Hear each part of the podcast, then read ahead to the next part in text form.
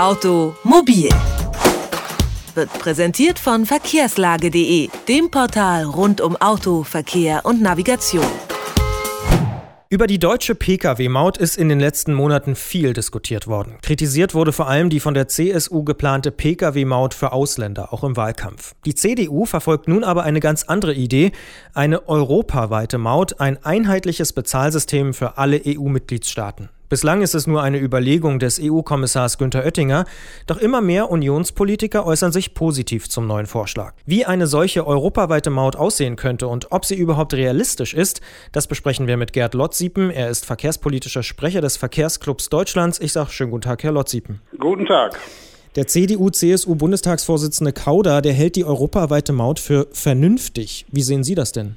Vernünftig ja, das kann man so sehen, wenn wir dazu kommen, dass wir eine Maut haben, die überall gilt, die auch fahrleistungsabhängig ist. Das ist auch eine wichtige Voraussetzung für eine vernünftige Maut, weil sonst ist sie nicht vernünftig. Dann kann man natürlich anstreben, dass sowas europaweit gilt, dass man nicht an jeder Grenze ein neues System hat. Nur die Einführung einer solchen Maut ist aus verschiedenen Gründen extrem schwierig und würde viele Jahre dauern. Deshalb ist das, was jetzt kommt, das sind alles nur Ausweichmanöver, weil der CDU, CSU, der CSU vor allen Dingen, fällt ja nichts ein, wie sie eine Ausländermaut auf den Weg bringen können, die europarechtlich in Ordnung ist und gleichzeitig die Besitzer von in Deutschland zugelassenen Autos nicht weiter zur Kasse bietet, was ja die Voraussetzung der Kanzlerin war. Das heißt, eigentlich ist das ein Manöver, um das Thema auf die lange Bank zu schieben? Richtig. Das schiebt es auf die sehr lange Bank und das ist auch klar. Also ich kann jetzt auch nicht kritisieren, dass das nicht innerhalb von wenigen Jahren kommt, weil das ist wirklich sehr kompliziert. Wir haben total unterschiedliche Autobahnfinanzierung in verschiedenen Ländern. Wir haben private Autobahnen in Italien.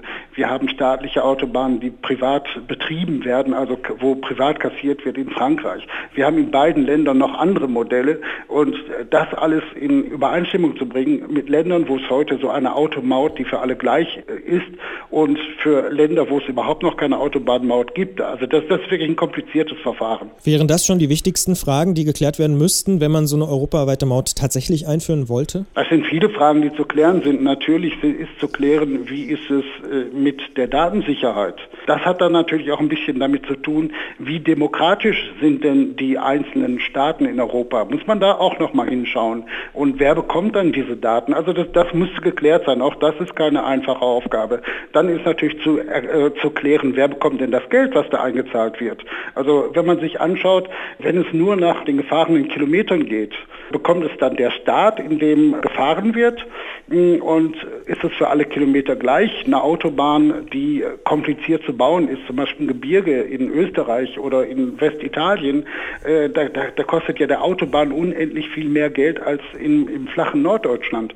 Also da muss man sich auch überlegen, wie gleicht man das aus? Also diese extrem teuren Autobahnen, die haben ja meistens zurzeit eine spezielle Maut. Also es wird kompliziert. Versucht man mit dem Vorschlag, das haben Sie schon angesprochen, vom innerdeutschen Problem abzulenken oder ist es für Sie zumindest perspektivisch eine echte Idee zu sagen, wir machen eine europaweite einheitliche Regelung? Das ist eine echte Idee, nur das ist eigentlich allen klar, äh, davor sind so viele Hausaufgaben zu erledigen, dass diese Idee überhaupt der fahrleistungsabhängigen Maut auch in Deutschland, das dauert noch viele Jahre.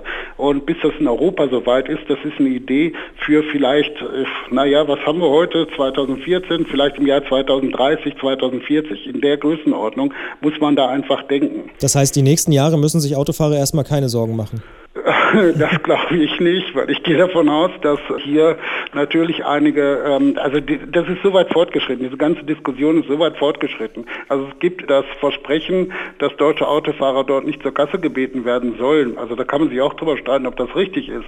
Aber ich glaube nicht, dass dieses Versprechen eine lange Dauer haben wird, wenn sich jetzt herausstellt, dass die Maut, so wie sie im Koalitionsvertrag versprochen ist, dass die unmöglich ist. Und die ist, also äh, da sitzen so viele Leute dran, kluge Leute dran und denen ist bis jetzt nicht gelungen, einen vernünftigen Vorschlag zu bringen. Also der soll ja jetzt noch kommen vor der Sommerpause. Ich lasse mich gerne überraschen. Ich glaube nicht, dass da ein vernünftiger Vorschlag kommt. Ja, und dann wird die Diskussion neu aufgemacht. Nur die Maut ist so ungerecht.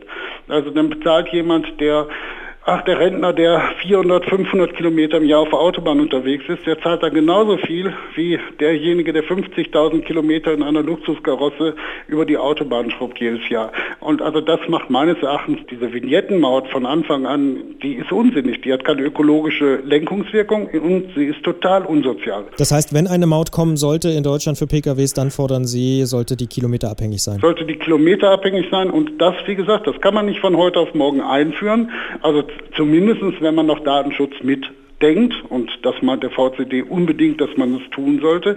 Und so eine Maut sollte auch eben eine ökologische Lenkungswirkung haben. In Europa wird diskutiert über die Maut. Wir haben darüber gesprochen mit Gerd Lotz-Siepen vom Verkehrsclub Deutschland und wir haben herausgefunden, eine europaweite einheitliche Maut, das wird wohl noch ein paar Jahrzehnte dauern. In Deutschland wird aber vermutlich schon bald wieder weiter diskutiert werden über die Pkw-Maut. Wir bedanken uns sehr für das Gespräch. Ja, danke auch. Automobil. Jede Woche präsentiert von verkehrslage.de.